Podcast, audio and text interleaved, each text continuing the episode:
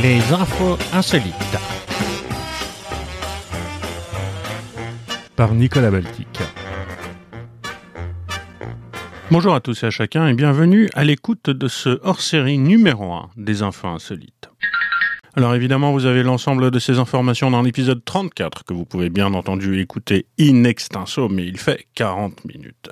Alors là, ici, je vous propose juste un condensé en moins de 7 minutes de quelques-unes des news qui ont été les plus marquantes pendant l'année 2020.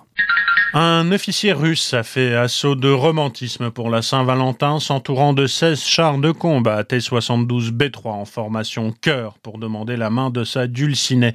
Bouquet de roses rouges à la main, le lieutenant Denis Kozantsev s'est agenouillé dans la neige pour faire sa demande sur le polygone militaire d'Alabino près de Moscou. C'est très inattendu, a soufflé sa fiancée Alexandra Kopetova avant.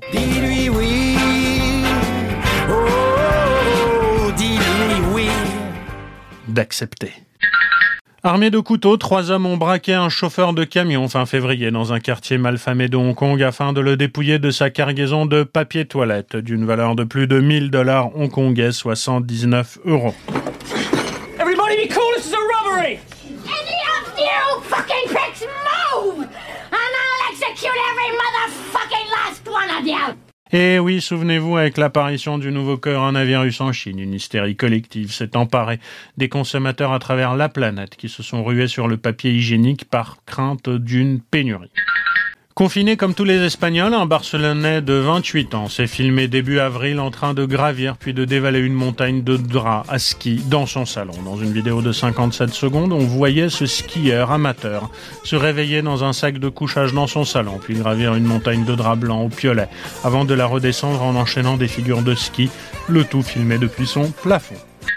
Pour combattre les préjugés entourant la Covid-19, de mamans du sud-est de l'Inde ont baptisé leur bébé né en avril Corona Kumar et Corona Kumari. Toujours en Inde, un couple de travailleurs migrants bloqués par la pandémie à des milliers de kilomètres de son domicile a décidé d'appeler son fils Lockdown.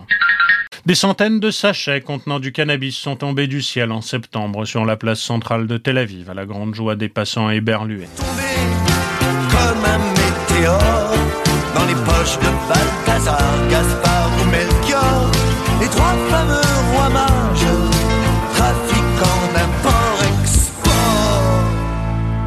Un miracle, non, plutôt une initiative du groupe Drone Vert, favorable à la légalisation de cette drogue en Israël, qui a annoncé sur la messagerie Telegram son intention de reproduire cette pluie de cannabis ailleurs dans le pays.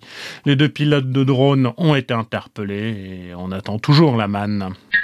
Dédaignant foulard au bandana, le passager d'un bus de Manchester est monté à bord en septembre avec un piton enroulé autour du cou et du visage, façon boa. Quand vient le mardi, la grande Zoa, met ses bijoux, ses chinchillas, et puis à minuit, la grande Zoa, autour du cou, il y en a qui marmonnent, que la grande Zoa, ce serait un homme, on dit ça. Que ça. N'a gêné personne, même quand le reptile a commencé à explorer le véhicule a assuré un témoin sans sourciller. La possibilité de recourir à des masques alternatifs ne s'étend pas à l'utilisation d'un pot de serpent, en particulier lorsqu'elle se trouve attachée toujours au serpent, ont précisé les autorités locales. C'est oies il l'aimait trop pour ne pas lui confier un nouveau mandat, décédé le 17 septembre du Covid-19. Le maire sortant d'une petite commune roumaine a été réélu haut la main 11 jours plus tard. Je fais de la politique, mais c'est un esclavage. Je ferai des choses iniques pour un point de sondage. Après la clôture du scrutin, les villageois se sont rendus sur la tombe pour le féliciter, bougie à la main, a témoigné sur Facebook une habitante de Develessu.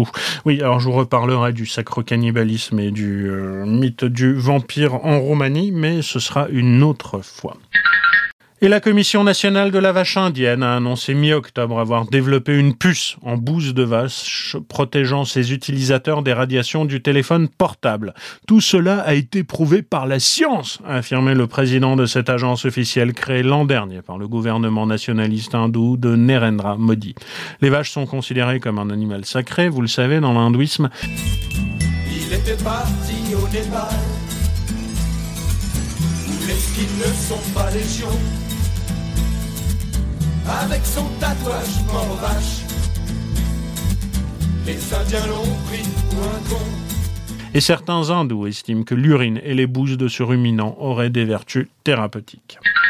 Un Français de 39 ans interpellé en plein couvre-feu au mois de novembre avait écrit sur l'attestation justifiant son déplacement vouloir péter la gueule à un mec. Il avait son attestation manuscrite avec son vrai nom lors de départ de chez lui, a raconté le policier qui lui a infligé les 135 euros d'amende.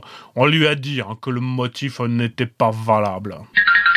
Une rame de métro qui a déraillé le 2 novembre près de Rotterdam aux Pays-Bas atterrit miraculeusement sur la sculpture d'une queue de baleine géante, ce qui a sans doute évité une catastrophe. Madame, si quelqu'un vient